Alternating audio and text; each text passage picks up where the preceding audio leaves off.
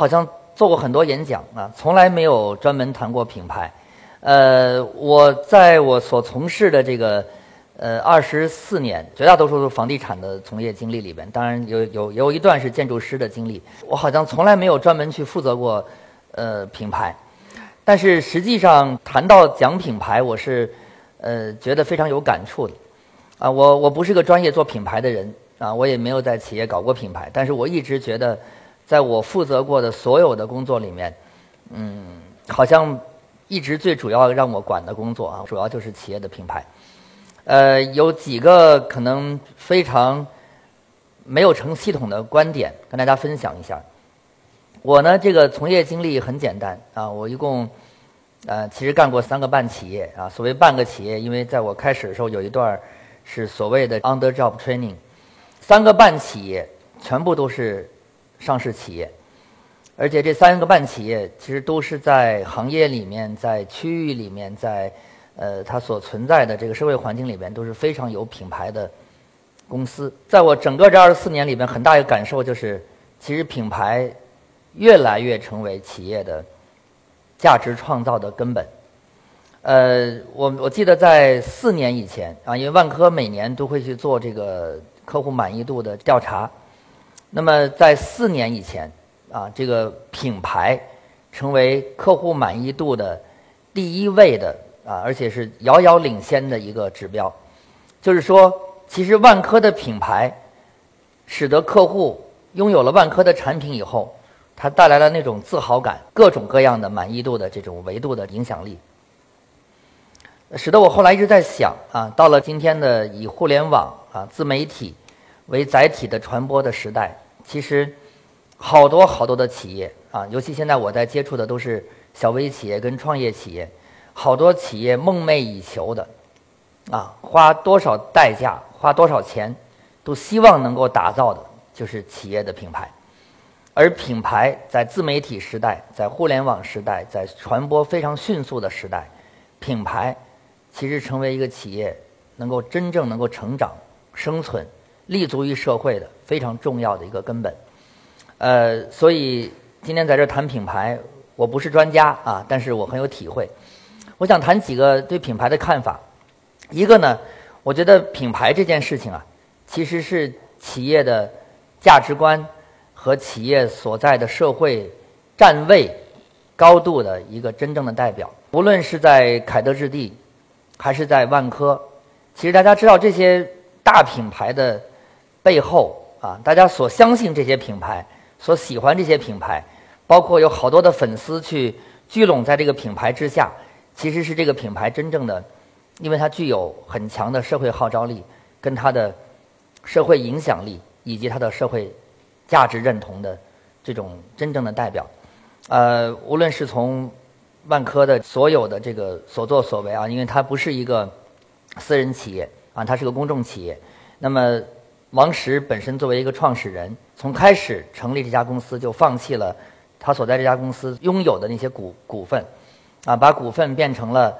公益基金，而这样的做法使得万科的基因里面啊，包括所有的职业经理人，作为社会价值和社会的责任感，一直成为这个企业非常重要的一个因素。这些因素导致所有的企业的经营行为跟经营手段不断的。在为企业的品牌在不断的在累加它的价值，包括最近大家可能看到天津的这个，呃大爆炸之后啊，那么万科在爆炸的核心里面有好多栋楼，三个社区都被影响到，但是整个在这个救灾的过程中，所有的行为，包括迅速的维修啊，迅速的安置灾民，以及包括对灾民回家时间啊等等的承诺，以及后面包括。一系列的安排、回购等等的行为，其实这些东西我在万科的这些年里边，我看的已经非常司空见惯了啊，包括好多次出现像独地板的事件等等。那么所有的动作，无一例外的啊，全体的职工、全部的管理层所采用的态度，都是以社会价值为导向，以用户和客户最能够接受的方式来处理。这些事件包括自己先承担损失等等等等，这些东西貌似都是企业的经营行为，但实际上都在给企业不断的进行着加分儿啊。那么还有包括企业的态度啊，我们知道其实万科是一个呃非常爱运动的公司啊。那么其实万科也在不断的组织呃社区的各种各样运动，包括这几年的城市乐跑赛啊，包括推广马拉松运动等等。其实我们可以看见万科推广的所有这些动作跟运动。几乎没有一个是带有功利性的，可以说百分之一百不带有任何功利性的，啊，其实这里面好多人也在说，哎，这些活动都可以打广告，可以拉赞助等等等等。万科每次态度是说，把这个事情跟广告、跟赞助切得远远的，纯粹就是做社会的公益事业。我在想，这些东西其实做完了以后，回过头来加在品牌上的加分儿是越来越大的啊，越来越大的。所以我在想，其实企业的站位。企业在社会里面对自己的位置的评定，是企业品牌首先成立成立的一个最重要的根本的因素。第二一个，企业的创始人的人生态度，跟企业创始人的人生价值观，非常非常大的会影响到一家企业的品牌。今天我们看了好多呃，国内国外成功的企业啊，无论是从柳传志先生啊到张瑞敏。到王石这一些人，包括像国际上像乔布斯、像比尔盖茨这些人，实际上，他们个人的魅力和创始人的价值观，非常大的影响了企业的品牌。啊，这一条其实你们可以举出更多的啊，比我讲的更多的这些案例。呃，今天的创业企业，我经常跟在优客工厂以及我接触到的企业的创始人，我经常跟他们在谈的时候，我说其实。这个创始人在一家企业里面的责任，不可推卸的责任只有一个啊，不是经营，不是企业的战略，也不是包括怎么样对待员工的安排等等。其实，创始人只有一个不可推卸的责任，就是企业价值观的塑造和企业价值观的引领。这是只有创始人他本人必须去完成的啊，这个谁也替代不了的啊，所以。企业创始人的站位有多高，眼界有多远，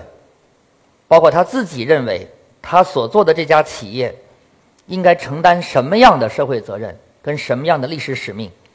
决定了这家企业能够走多远。我们可以得到很多很多的案例啊，包括现在我们看到成功的一些呃互联网的企业、互联网加的企业，我们经常看到一些好的模式，我们会去崇拜这些模式。啊，会去崇拜这些产品，其实我们仔细去想，这些产品的产生的背后，都来源于他们对社会深刻的理解，对用户深刻的挖掘，以及他们对社会价值非常广泛的理解和认同。呃，我们不论是看见今天的乔布斯创造的这个智能手机的这个苹果，我最近在美国，我问一个九二年的一个美国的小孩我说。我说这个东西啊，对于你来说是个电话呢，是个移动智能通讯设备，呃，还是个什么？他说这几乎是我生活的全部。他说这个东西就是我的畅游天下的护照。他说我们美国这个年龄的年轻人，啊，我们有一个这样的一个手机在手里面，我们半年可以不拿一分钱，不拿一张信用卡，我们可以到任何地方做任何的消费，我们就靠这一个智能电话就够了。那我说你，你对这样的一个智能器材的，呃，它的它的价值的认同，除了这么方便，除了畅游天下，除了它是你的 passport 以外，还有什么？他说它改变了我们的生活，它让我们的链接更更自由，它让我们行走天下更更加的方便，让我们的感知的世界更加没有边界。所以，像这样一个产品，它是一个产品，它更是改造了。人的生活方式的很重要的一个工具，我想能够制造这样产品的人，能够想象这样产品的人，能够设计这些场景的人，其实我想，似乎我们看见这是个技术性的活儿，但背后它有大量的创始人跟创始团队对场景的理解、对未来的判断以及对世界的非常深度的认识，这里面其实跟价值观有着非常大的关联啊，所以这些东西。又构成了品牌。第三个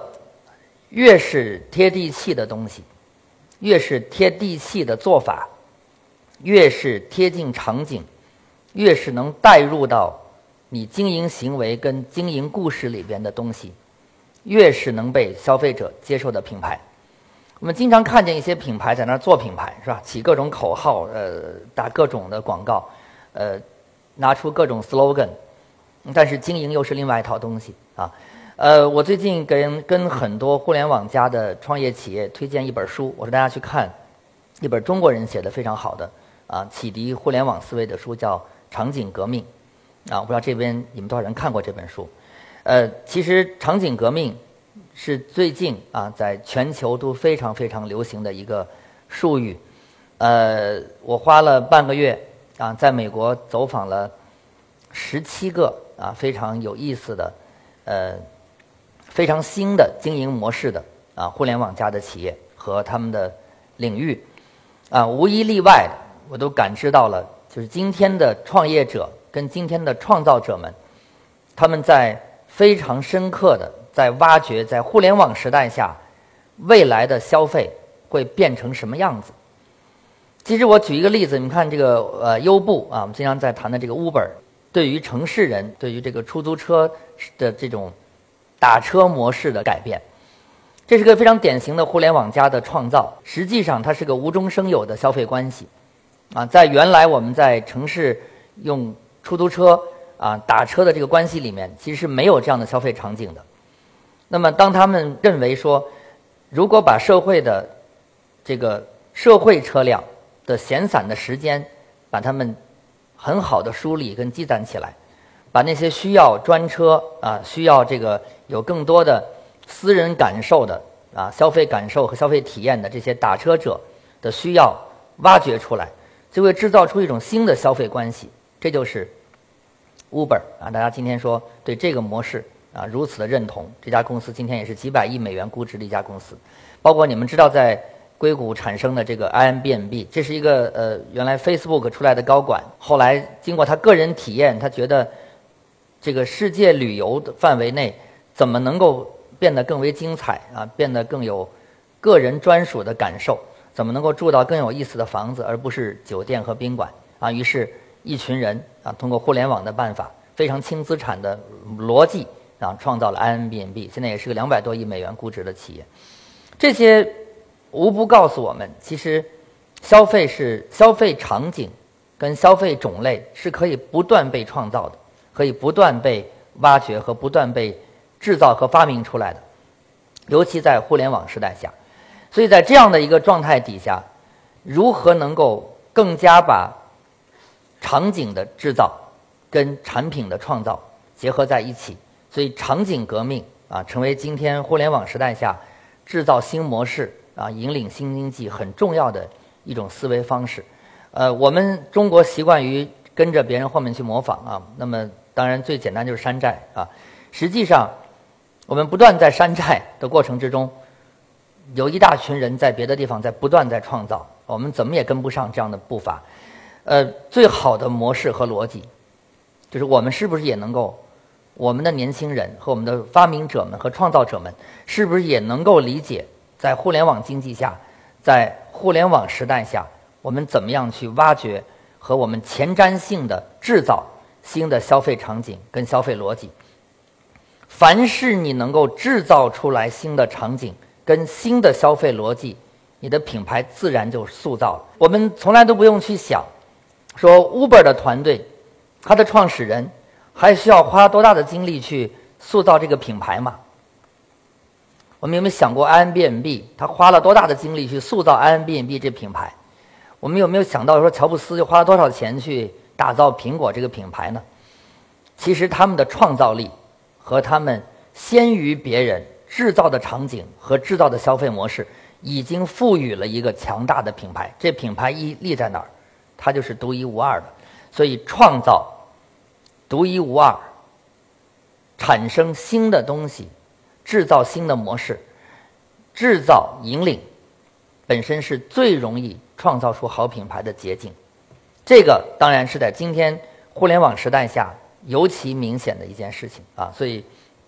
我在想，就是原来我们说传统行业制造业啊，可能要花好大的精力啊，走很长的路，呃，创始人的这种价值观，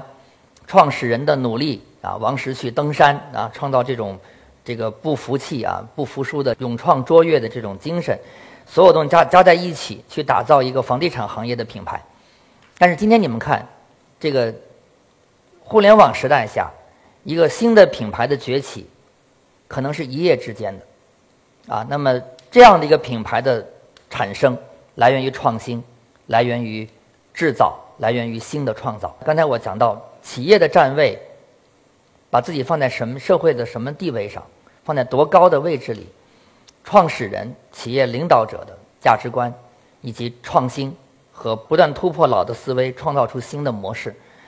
第三条是今天互联网创业、制造品牌非常重要的一点。雷军的七字秘诀啊，这个客户、极致、口碑和快啊，这是小米品牌这个能够今天能够吸引这么多米粉很重要的一个原因。但是我在想，其实小米的对米粉的这个集聚。啊，以及用众筹的模式啊，用这个对客户极致的参与的这种模式，其实也是迅速制造品牌一个非常有意思的一个方法。这里边仍然是创新带来的力量。那么，其实我们看到一个好的品牌，在今天的世界上啊，它是价值无限的啊，它可以带来企业无穷无尽发展的能量。早晨我看一个文章啊，说苹果。好像是六 S 很快就要发布了啊，这个一篇文章是带有一定的负面，说在买以前好好的想想值不值得买啊，然后分析了好多好多关于苹果的数据。我一直讲这个苹果手机有一个很有很有意思的数据，值得中国人好好去反思的。苹果这部手机卖五千块钱啊，这个五千块钱里边跟中国人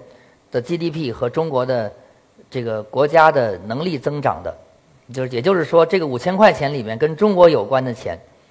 只有五十七块钱啊！这大家可能都不知道。说我们买一个苹果手机，消费一部苹果手机五千块钱，只有五十七块钱是跟中国的收入有关系的，啊，当然还有一百多块钱跟台湾人有关系，跟新加坡人有关系。百分之九十五的这部手机的收入。全部是归美国的 GDP 增长，在这样一个五千块钱的商品的人力总投入上，中国投入了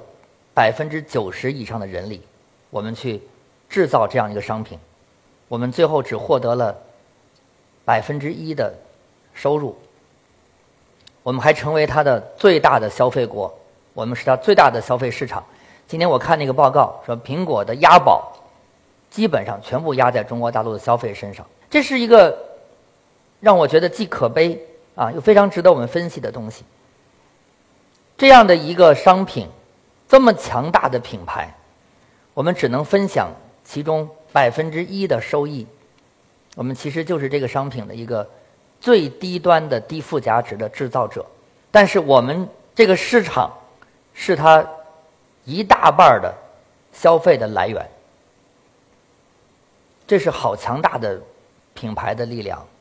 啊！为什么我们今天说中国的一个手机，我们就打不过它啊？这是为什么啊？所以这里边非常值得我们去好好去反思。我曾经在中央电视台另外一个活动里边，我在讲，我说我们经常说中国的国货啊，我们要支持中国的国货啊。我满眼看过去，照相机全是佳能的，是吧？摄像机是索尼和 Panasonic 的。我说日本的品牌从九十年代初，日本开始进入经济停滞，到今天二十多年，日本制造业的品牌仍然让日本一个经济几乎不增长的国家还在吃着品牌的老本儿。我们看见美国的汽车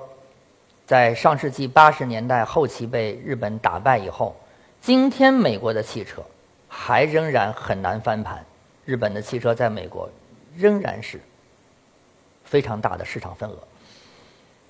品牌背后科技的含量、知识的含量、创造力的含量，给一个品牌的价值带来了无穷无尽的力量，最后它产生的是一种像宗教一样的追随感。今天我们说智能手机，一个苹果出个六 S，我估计又是好多人去排队啊，这就像宗教一样，这样的品牌，其实给它带来的企业带来的价值和这个品牌的社会的影响力，我们今天很难用数字去衡量啊。所以我今天讲了很多，我觉得品牌是生存的根本啊，品牌的根本又来自于创新、创造和知识和科技的力量。我最近接触了一家创业公司啊，发展的非常的快，四个年轻人学电子工程、学计算机的，四个爱运动、爱跑步的小伙子，创造了一个今天中国用户量最大的 APP，就是。跑步的软件啊，记载跑步的这个呃跟踪行踪以及跑步社区的交互的一个软件，叫悦跑圈创业十八个月，四个人融融资四轮，估值十二亿多，啊，还在不断的成长。我跟这四个人经常在交流，我就观察这家企业为什么这么快的能够起来。首先，这四个人对。他们所从事的这个事情的服务的内涵非常理解，对跑步无限的热爱，本身就是爱这样的一个事情，爱这样一个事业的人。第二一个，对这样的一个软件应该怎么服务他们的消费者，以及怎么改变他们的客户的生活和生活方式，有着非常非常多的代入感的理解啊，就是说他们自己知道用什么办法能够改变。这些用户，而用户跟上了这个以后，就离不开它了。就这种追随感的制造，非常非常的有意思啊。那么每天增加八万多粉丝，现在是一个七百九十万粉丝的一个大的社交工具和一个跑步软件。在他们这个企业出事的时候，刚刚成立的时候。在同行业里面，在他们同样的跑步软件里边，耐克家、咕咚啊，都已经远远的在市场上有大的占有率。十八个月，一把翻盘啊，成为一个在跑步圈里边最有品牌号召力的跑步软件啊。这里面有很多值得我们去总结的地方。一个是，热爱创业者和他们创造者，热爱他们。做的这个东西的服务的领域，第二一个是一个真懂客户和真懂消费群体的团队，第三一个不断在做社会公益，而这些公益又不断的在吸引着他们需要吸引的粉丝群体和他们扩大着自己跑步的人群，所以无外乎还是刚才说的那些东西啊，站位、社会责任、使命感。啊，包括能够带入到场景里边的贴地气的经营模式和产品模式等等。最后我说一下，现在我们在做的这个呃众创空间优客工厂啊这样的一个业务，同样是一个品牌的助推器。我们是个很好玩的一个呃新的经营模式，它不同于孵化器啊，它也不同于。呃，我们看到的种种的这个简单的租个办公桌哈，把很多创业者放在一起的这种简单的众创空间，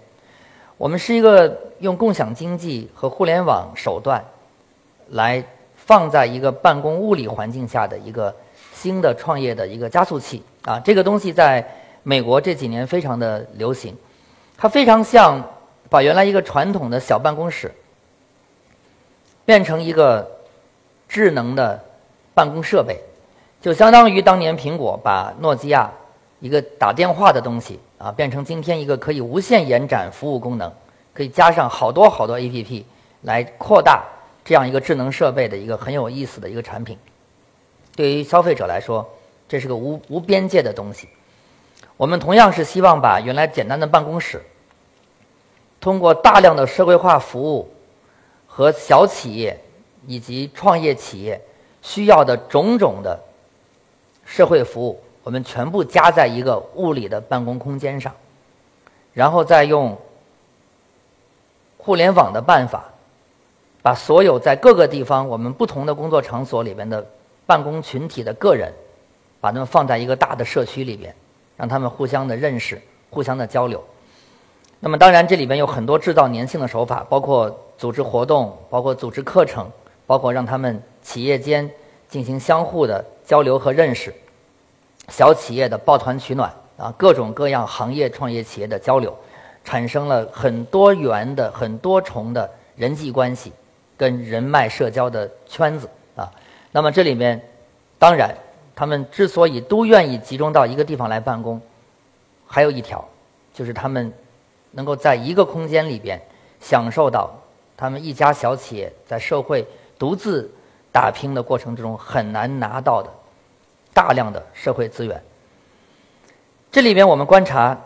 有一个他们最需要提供的服务，和到这个共享办公和联合办公空间里面，他们觉得对他们最有助力的内容就是品牌的快速的建设。这里面我也观察了这个现象，很有意思啊！进来的企业一大半儿都希望来跟我们谈话，说：“哎，优客工厂能不能帮我们啊背书、包装和指导我们，怎么尽快把我们的商品、我们的生意模式、我们的产品以及我们的企业的影响，以及我们一个好的点子啊，经过你们的背书跟放大，能够迅速的让社会、让消费者。”以及我们的投资人和他们需要去的专业领域，来认同他们。我看了我们进来的几百家企业和签约企业里边，一半以上都对我们提出了这样的要求，有这样的需要。当然，这刚才我前面讲了，其实，在非常这个激烈的竞争环境里边啊，每天都产生各种各样的呃跟互联网有关的企业，包括各种各样的。智能硬件啊，生命科学这些创业企业天天都在冒出来的时候，怎么能够迅速的让社会认同他们？啊，怎么能把品牌尽快的建立起来？靠他们一个小的团队非常的慢啊。那么，怎么通过一个联合的平台帮助他们塑造，帮助他们打造？这就是今天呃，当然从美国非常成功的模式啊，叫做 co-working。就是联合办公和共享办公的平台。那么今天在中国，我们看到，其实今天中国的年轻人，其实创业公司最近这一年以来越来越多，五花八门，什么种类都有，想象力极其丰富。他们其实非常缺乏那在品牌打造上的训练和品牌塑造的能力，所以我们有了这样的一个共享平台，能够帮助他们。共同推广，一起成长。另外，能够给他们背书，让他们能够尽快的拥有品牌。当然，这里面有很多导师辅导他们的力量啊，都可以放到这个平台上来帮助他们共同成长。我们今天做的这样的一个联合办公的一个新型的创业加速器，很大的一个使命，也是希望通过我们一个共享平台，能够帮助好的、优秀的创业企业能够尽快的脱颖而出，尽快的。成为一个有竞争力的品牌，这里边除了帮我包括帮助他们联合推广，啊，联合的 co media 的这种宣传之外，很大程度帮他们打磨他们的事业计划书，让他们相关领域的导师辅导他们，让他们的尽快的产品能够落地和进入到他们需要进的市场相关领域里面去。所以这个在今天我看到，在一个创业环境下，啊，在这个八五后、九零后慢慢成为这个社会主体。他们以自我打拼、自我创造为本的精神的引领下，在自己创造自己企业跟品牌的时候，他们需要这种帮助的服务啊。其实这种需要越来越强烈啊，和需求越来越多啊。我想这个也正是我们今天在做的啊，创业服务业里面啊，特别需要在品牌和他们的影响力上帮助他们的东西。所以我想今天呃，没有更多的理论啊，其实。关于品牌的故事啊，很多很多啊。今天其实你们在这听了也很多了。我更多的是想从我个人的从业经历里面，和我现在接触到的今天社会的这些新兴人类和我们这些新的创业企业给我带来的这种思考，跟大家分享一下。其实，在互联网时代下，品牌的成立可以比原来的传统企业来得更快。但是，你有没有强大的创造能力？同时，抱团取暖啊，共同打造和联合办公和联合的这种生态，是今天互联网时代下中小企业，特别是创业企业塑造品牌的一个非常好的办法。呃，我们也很愿意帮助中国很有创造性的啊，很有使命感和很有这个远见的这些年轻人，让他们尽快能够塑造自己的品牌，能够最后在我们的空间以及林林总总的众创空间里边，能够在未来中国经济转型里面制造出了一些真正的像乔布斯、像比尔盖茨这些。对世界、对人类啊，对人的生活，能够创造改变，能够引领未来的好的企业家跟成功的企业，谢谢大家。